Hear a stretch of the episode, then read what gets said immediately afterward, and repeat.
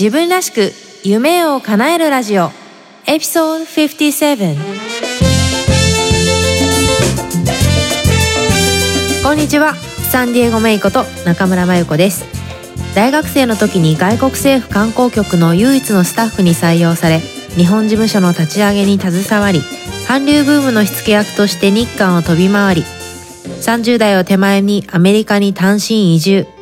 大好きなサンディエゴとメキシコを股にかけてお仕事しながらオンラインビジネスを立ち上げたり大学で講義をしたりと理想のライフスタイルを形にしてきました。プライベートでは台湾人の夫と結婚し働く母として海外での子育てに奮闘しています。ポッドキャスト自分らしく夢を叶えるラジオはそんな私メイが理想のライフスタイルを実現したいリスナーのあなたを応援する番組です。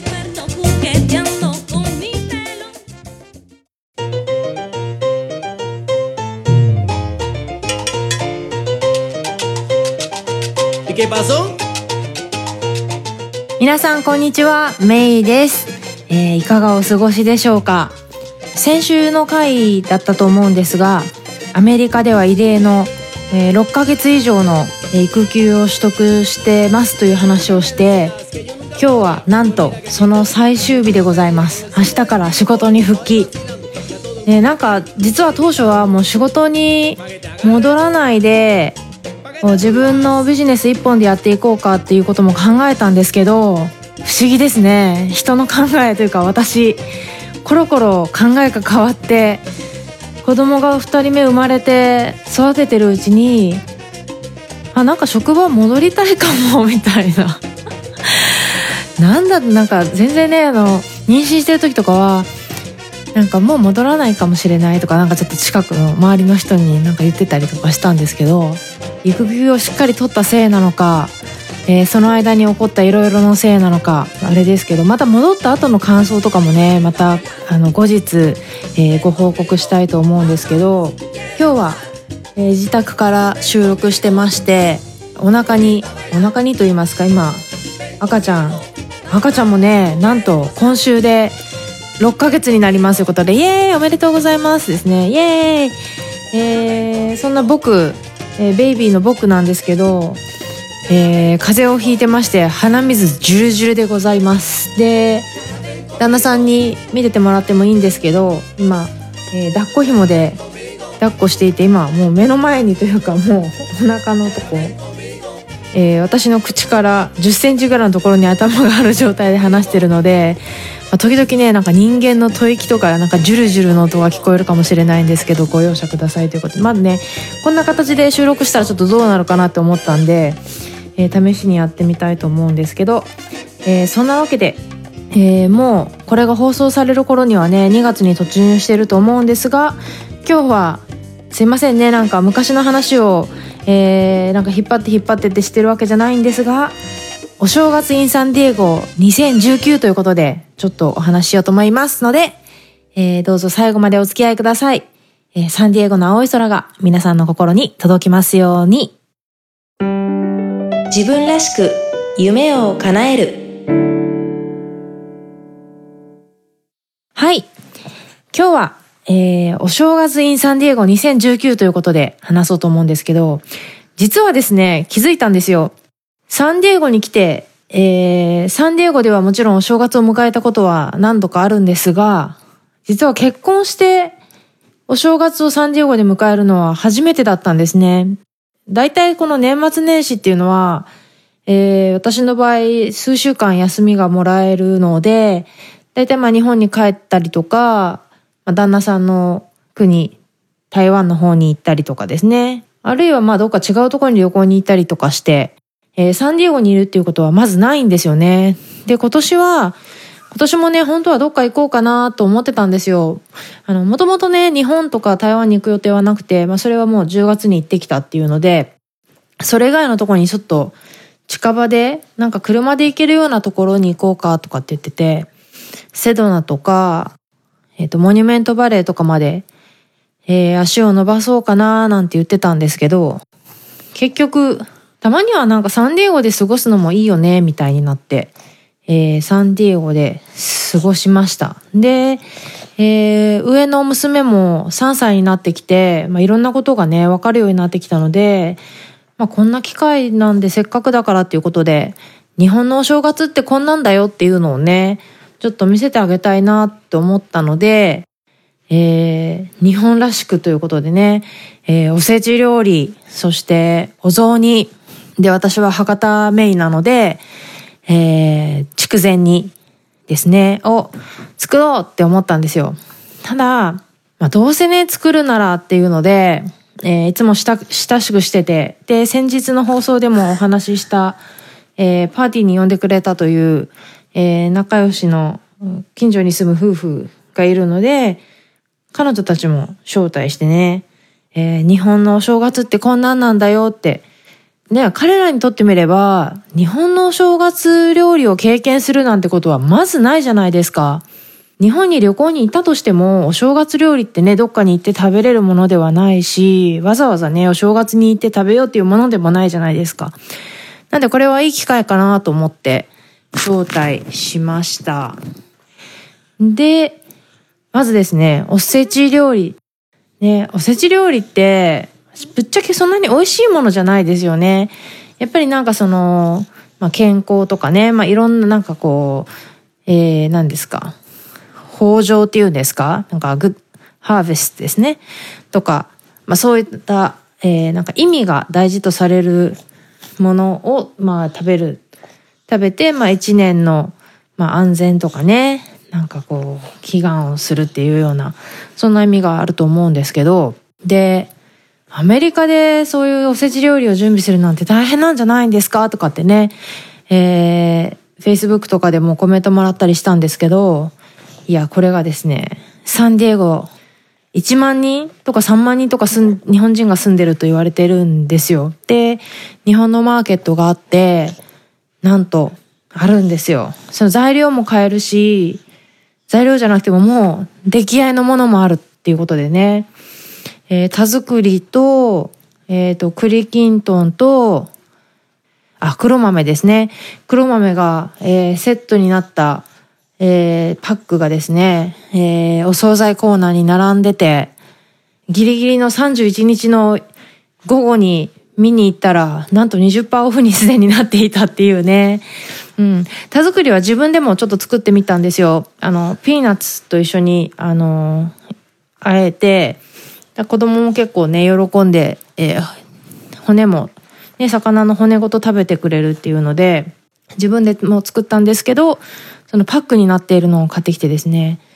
もう最初から全部作るのはやっぱ大変。ね、特にこの子供とかいるとね、それどころじゃないと。形だけ大事だと。ね、私以外、ね、本当のお正月料理を知っている者はうちにはおらんと。なんで、形が大事ってことでね、えー、そういったのとか、あと、紅白ナマスですね、とか、あとはやっぱり皆さんのお家はどうですか？どんなものをおせち料理に入れてますか？ちはね、あの、日本にいた時から、やっぱり自分たちが食べたいものを入れるのがいいよねっていうので、特にね、やっぱり子供がいる家庭だとそんなになったりすると思うんですけど、唐揚げとかね、あとうちの娘は結構ブロッコリー好きなので、ブロッコリーを入れたりとかして、ちょっとね、色を、えー、鮮やかにしたりとかね。あ、あとあの、日本のソーセージですね。黒豚ソーセージも買ってきて焼いて入れといて、うん、っていうのをしましたね。で、あと、お雑煮。これもね、また家庭、また地域によってすごい違いますよね。えー、うちは父方はもう博多なので、えー、博多雑煮、ブリですね。ブリが入ってるおすまし系の、えー、餅は丸い餅、えー、の、えー、お雑煮を食べるんです。で、私もそれで育ってるので、母方のね、あの、実は鳥なんですよ。えー、祖母のお母さんが、えー、京都の人だったので、えー、鳥なんですけど、私はブリで育ってるので、やっぱりブリ。じゃあブリ。ね、これをですね、私は、えー、サンディエゴで、えー、時々食べたくなる時とかね、ちょっと大きなおもてなしをしたい時とか、まあ、こうやってお正月みたいなお祝いの時には、えー、鹿児島のですね、馬かぶりっていうブリをこれ半身のブリ。ブリって大きいんですよね。えー、全長多分、魚の全長で言うと1メートルはあると思うんですけど、そういう大きなブリの半身の分を、えー、がパウチに入ってるものをですね、空輸してもらって、もう半身ごともらうんですよ。買うんです。で、それを、えー、背の部分はお刺身にして、で、お腹の部分をお雑煮に入れる分と、あとは煮付けですね、にするっていうので、えー、いつもやっていて、今回も、えー、そういう風にしました。あとは筑前煮ですね、煮付けですね。煮物？うん。それも作って。で、えー、今回、えー、招待した友達エクアドル人なんですけど、多分ね、魚、魚ね、焼き、焼き魚とかは好きだろうなと思っていたんですけど、そのね、あの、奥さんの方が実は、えー、刺身が嫌いと言ってたんですね。だから、刺身が嫌いかと思って、まあ、でもまあ刺身は食べなきゃいいからいいやと思ってて。ただなんかそのスープにブリ、ブリって結構ね、まあ多分あれ、まあ結構ファーティーではあるけど、どうかなとかって思って。おせち料理もそうですけどね、まあ、まあこれ、なんていうんですか、やっぱ見た目大事じゃないですか、日本の料理って。やっぱね、中華料理とかは、やっぱり味が大事なんだけど、やっぱり、日本の料理っていうのはね、特にこういうおせち料理とか、お正月料理っていうのはやっぱりね、その意味があったりとか、見た目が大事なので、ちゃんと今回のためにお重も売ってるんですよ。お重も買ってきて、お重に綺麗に並べてね。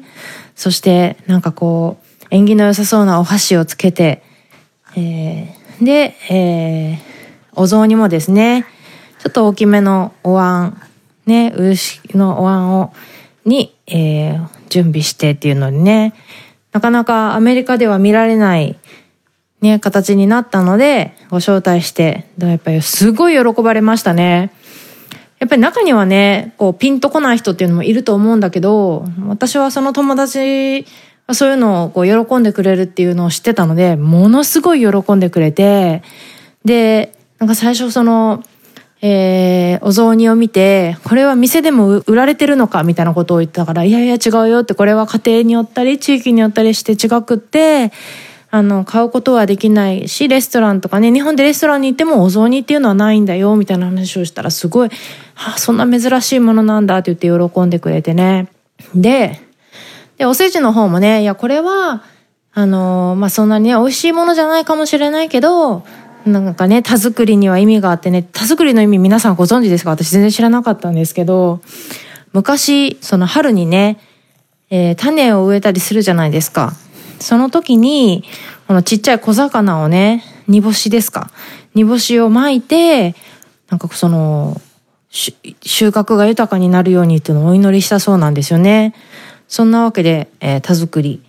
えー、とかね、あと黒豆は年の数だけ食べるんだよなんていう話もして、たらなんか、1個を10にして私は何個だなみたいな話をみんなでとかちょっとね、私は2個でいいやみたいな話とかもしながら、ちょっと食べてみたりとかね。あと、ブリ。あの、旦那さんの方、名前言うとアンドレスなんですけど、アンアンドレスですね。スペイン語で言うとアンドレス。アンドレスの方は結構、日本にも何回か行ったことがあって、なんか家でね、NHK のドキュメンタリー、あの NHK のアプリがあるんですよね。あの、国際放送、多分英語とか多分いろんな言語が選べる国際放送があって、そういうのも見たりしてるって言ってて、あの、すごい、まあ、すごい知的な男性なんですけど、まあ、彼はね、多分お刺身食べるんじゃないかなと思ったら、案の定、えー、おさお刺身だけじゃなくてね、全部美味しいって言って、いろいろ食べてくれて、田作りなんかもね、この魚の、なんかちょっと、えー、なんか苦塩辛い感じと、この甘い感じの、なんかバランスがいいね、みたいな発言とかね。あったりして、まあね、そんな感じで、まあアンドレスの方はあんまり心配してなかったんですけど、その、奥さんの方、パティ。パティがね、お刺身嫌いって言ってて、いやいや、セビチェ食べるでしょうがって思ったんですけど、セビチェって、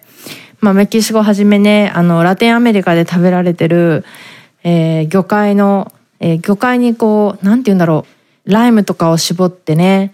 エクアドルはオレンジジュースを絞るみたいなんですけど、それとちょっと甘めな感じになってるみたいですけど、割とこう生魚、生魚介エビとかね、食べるんですよね。だからなんでセビチェ食べるのに、あの、お刺身は食べないんだろうねとかって、私たち夫婦は話してて、まあまあいいやって。で、そんなまあ、でもパティ好きじゃないから食べなくていいよみたいな感じで。まずスープ飲んで、すっごい美味しいってなって、このお魚何みたいになって、これ yellowtail って言うんだよって言って。で、 yellowtail って英語で、ね、ハマチとかブリのことですね。えっ、ー、と、ブリってハマチが大きくなったのがブリなんですよね。ハマチっていうのは、その、なんか稚魚っていうんですか？ちょっとちっちゃいのがハマチで、でもまあ、英語ではどっちもイエローテールな、同じ魚なんでね、イエローテールって名前なんですけど、そうそうだよって言って、えー、美味しいってなって、何これみたいな感じで、すごい食べ出してで、もうなんか You change my life みたいになって、もう今までね、刺身、なんかどっかで食べた刺身、レストかのレストランで食べたお刺身がどうやら美味しくなかったか、なんか古かったかで、なんか多分当たっちゃったんですよね。それでなんかあんまりいいイメージがなかったみたいで、それ以来怖くて食べてなかったみたいなんですけど、えー、うちで勇気を出して食べてみたら、ね、すごくこうファティで、なんかリッチで美味しいってなって、ブリもうちょっと食べたいとか言ってね、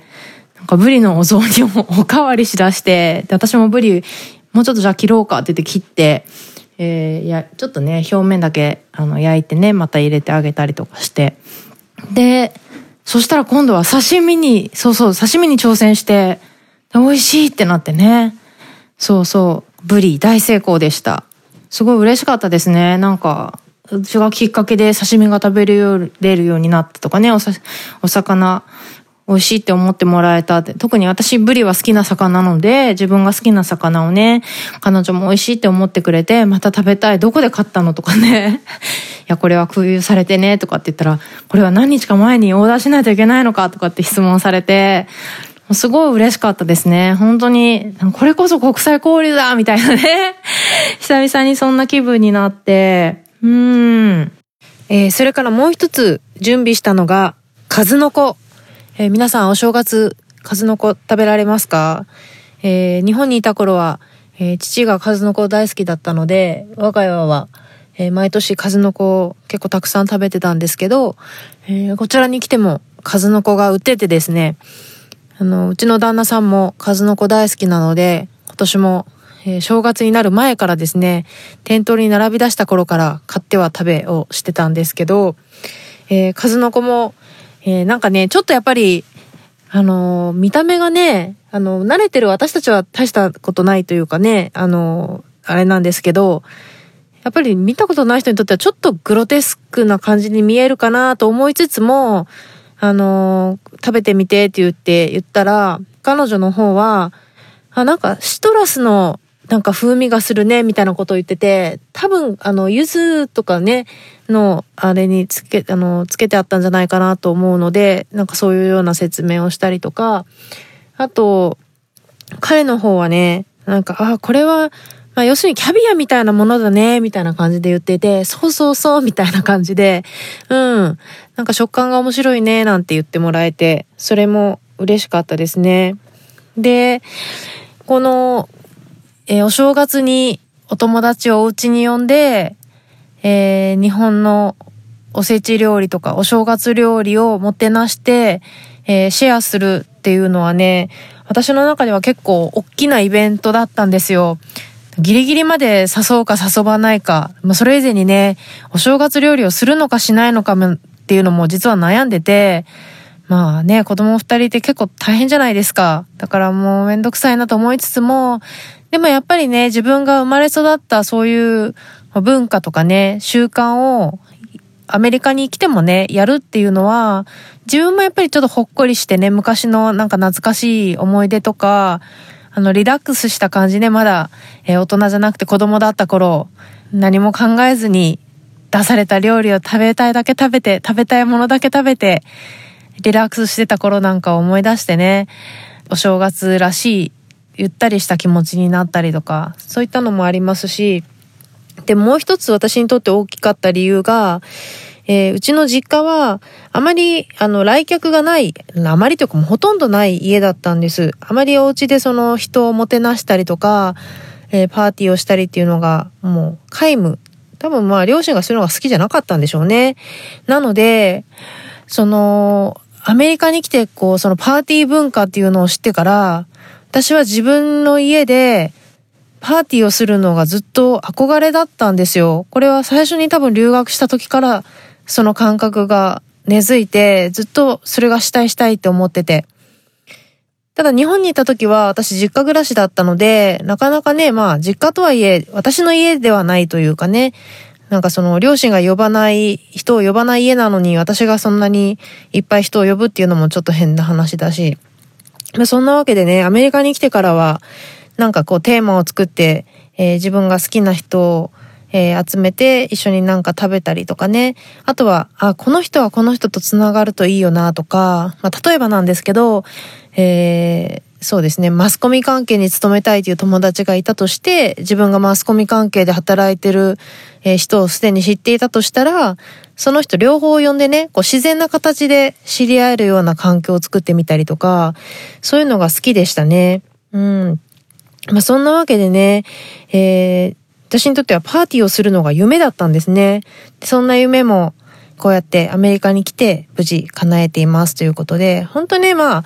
多分他の人から聞くと、まあ、ちっちゃなことだし、そんなの日常でやってるよっていうのもあるかと思うんですけど、私にとってはね、これをやることで、やっぱりその、シェアすること、そしてギブすることが自分の幸せに大きくつながってるなっていうのを、えー、改めて感じることができたお正月でした。ちなみにエクアドルのお正月ね、えー、アメリカもそうですし、まあ、大概の国がそうだと思うんですけど、あのー、やっぱりクリスマスとかがメインでね、特にキリスト教圏の国はそうだと思うんですけど、そっちが、まあ、どっちかというとこうファミリーイベントっていうかね、こう家族で集まってみたいな感じで大きくて、まあ、お正月はどっちかっていうとこうパーティー的なね、なんかハッピーニューイヤーイエーイみたいな、そういうイメージですよね。で、まあ2日からお仕事っていうね、日本みたいにこう三が日お休みしてみたいなのないし、あと今回こう、まあ、あの、日本にいる母親ともちょっとね、あの、 FaceTime で話してる時に、あの、出た話題だったんですけど、日本のお正月って、その、イエーイじゃなくて、割とこう、シーンとして、で、なんかこう、一年を振り返って、で、えー、お寺では除夜の鐘が疲れ、えー、108回の鐘が疲れ、それはなんかこう、人間が持つとされる煩悩なんですよね。それを、えー、清めて、まあ、新しい年を迎えて、で、お正月にはおとそを飲んでまた身を清めて、えー、今年の一年どんな一年にしたいかみたいな話をしたりとかね。割とちょっとこう真面目系じゃないですか。でもそれって結構、うん、珍しいのかな。世界的に見ても珍しいかもしれないなと思って、大概の国はやっぱり新年はイエーイハッピーニューイヤーみたいな感じなんじゃないかなと思うんですけど、えー、エクアドルもね、多分スペインの影響を受けてて、あの、なんかブドウを食べてね、なんかお願いを、お願いをして、みたいなことをしたりとかね。あと面白かったのは、えー、次の年に、えー、たくさん旅行に行けるようにっていう願いを込めて、えー、街中でね、スーツケースを引っ張ってガラガラ歩き回るっていうような そんな、えー、風習って言っていいのかわかんないですけど、なんかそんなことをするみたいな話でね、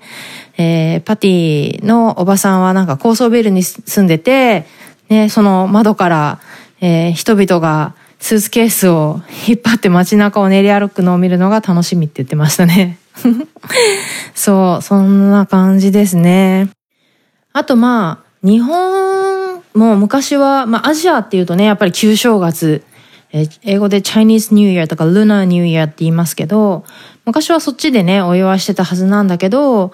まあ、ね、西洋化が進み、太陽暦の、えー、お正月で祝うようになったっていう話で、そしたらまた知的なアンドレスが、それが始まったのは80年代ぐらいとかって聞いてくるから、いや、多分1860年代じゃないかなって、あの、ね、江戸が終わって、え明治になって開国ね、した頃じゃないかなと思うよ、みたいな話をして、これ本当ですかね？間違ってたらごめんなさい。誰か、ま、知ってる人がいたら指摘してほしいんですけど、まあ、そんな話をしたりとかね。で、あとはうちの旦那さん、台湾なんですけど、まあもちろん旧正月。旧正月で毎年変わるんですよね。だいたいまあ1月末から2月ぐらいで、今年は2月の頭みたいなんですけど、ちょうどこれ放送される頃、ね、近づいてるかなと思うんですけど、なんかね、いろいろ食べるって言ってても忘れちゃったんですけど、一つはね、水餃子。なんでやねんで、普段から食べとるやんかって、こうちょっとね、突っ込みたくなるんですけど、えー、昔のね、金、ゴールドですね、の形が、その水餃子の形に似てたっていうのでね、これもなんかそういう意味ですよね、とか、まあ、ね、お金が増えますようにみたいな意味を含めて食べられてるんだと思います。うん。またね、実は私は旧正月は、えー、台湾で迎えたことがまだなくて、えー、今年はね、実は本当は行こうかっていう話も、毎年出てるんですけど、えー、2月は、え、日本からね、毎年のように遊びに来てくれる、え、私の友達のゆうこさんが、また来るということでね、というのもまた、サルサ・オブ・キング、ラテン界のトップシンガーと言われるマーク・アンソニーが、サンディエゴでコンサートをするっていうのでね、彼女も参戦してくれるっていうので、これで何回目かな彼女が来るのは4回目か5回目ぐらいになると思うんですけど、まあ、そんなわけでね、サンディエゴで、えー、旧正月は過ごすことになりそうなんですけど、いつかはね、あの、台湾でもぜひぜひ過ごしてみたいなと思って、うん、来年あたり行ってもいいかもしれないですね。かその時はまた、えー、レポしたいと思います。まあそんなわけでね、えー、2月に入っちゃってるんですけど、ね、今、目の前で寝てる息子が咳き込んでますけど、うん。そうそう。あのー、お正月の話をしてみました。ね、アメリカにいながらも、なんか、やっぱりね、アメリカのお正月ってその、1月1日だけでハッピーニューイヤーって感じでこう、パーティーだから、で、2日から仕事が普通。だけど、やっぱり、なんだろう、日本のペースでのんびりしたくなるじゃないですか。ねちょっとぐうたら系っていうんですか。なんで、えー、おせち料理とかね、お雑煮を作って、筑前煮も作って、1月の最初の3日は日本では働かないんだと。料理もしないんだと。だからこれを食べ続けるんだと。そんなことを言ってね、えー、ちょっとゆっくりしたお正月を過ごしました。皆さんは、えー、どんなお正月を過ごされたでしょうか？あの、お雑煮とかもね、地域によって違くて本当にね、面白い。ね。私もね、毎年、毎年というか、あの、サンディエゴで過ごすときはね、独身の頃も、えー、お餅もついたりしてたんですけど、今年はね、もう本当に子供がいるっていうので、買ってきました。しかも丸じゃないやつ、四角の餅。ね、餅もね、オーブントースターで焼いて、チーズ乗っけて海苔で巻いてね、えー、砂糖醤油で食べたりしてね、日本的な食べ方もして美味しいですね。うん。そんな、なんかちょっと、ほっこりした、えー、一年が始まりました。で、まあちょっと日本らしくね、今年一年の目標は何ですか？っていうことで、皆さんはまだ一年の、もしね、1月1日に今年の目標を決められた方がいたらまだ覚えてますでしょうか？ね、時とともにだんだん忘れてしまう、えー、1年の抱負。私の今年の目標はズバリ、えー、頑張らないです。ね。もうなんかいろんな意味でね、もうなんか頑張っちゃうような環境に置かれてはいる気がするんですが、えー、それは気のせいってことでね、今年は頑張らない。やっぱりね、なんかこう頑張ろうとすると、必要以上に頑張っちゃって空回りしたりとかってあるあるじゃないですか。私は特にね、そういう性格を持ってるので、えー、今年はあえて頑張らない。ね。自分がもうダメダメであることを認めようと。えー、自分のダメダメを認めたら、まあ、周りのできる人が誰か助けてくれるだろうと。えー、そんな意味も込めて、え今年の目標は頑張らないです。えとはいえね、えー、ポッドキャストは楽しいので、えー、ちゃんとね、時間を作るとこは上手にやりつつ、えー、続けていこうと思ってます。ね。えー、そんなわけで、今日はお正月の話をしてみました。自分らしく夢を叶える。今日の番組いかがでしたか？もし気に入っていただけたら、購読ボタンを押していただき、お友達にもおすすめしていただけると嬉しいです。ウェブサイトサンディエゴメイドットコムでは今回の内容はもちろん他にも元気の出て役立つコンテンツをブログバージョンでお届けしています。それから夢を叶えるスピードを上げたい。すでに自分スタイルを確立するために動き出している仲間とつながりたい方は、ウェブサイトサンディエゴメイドットコムからメイのメルマガにぜひご登録ください。自分らしいライフスタイルを形にするための無料ワークシートやポイントもウェブサイトでゲットしてくださいね。理想の働き方とライフスタイルを実現するために今やるべきことをできることから始めていきましょう。今日も最後までお付き合いくださりありがとうございます。それでは次回またお会いしましょう。Have a great day! Bye bye!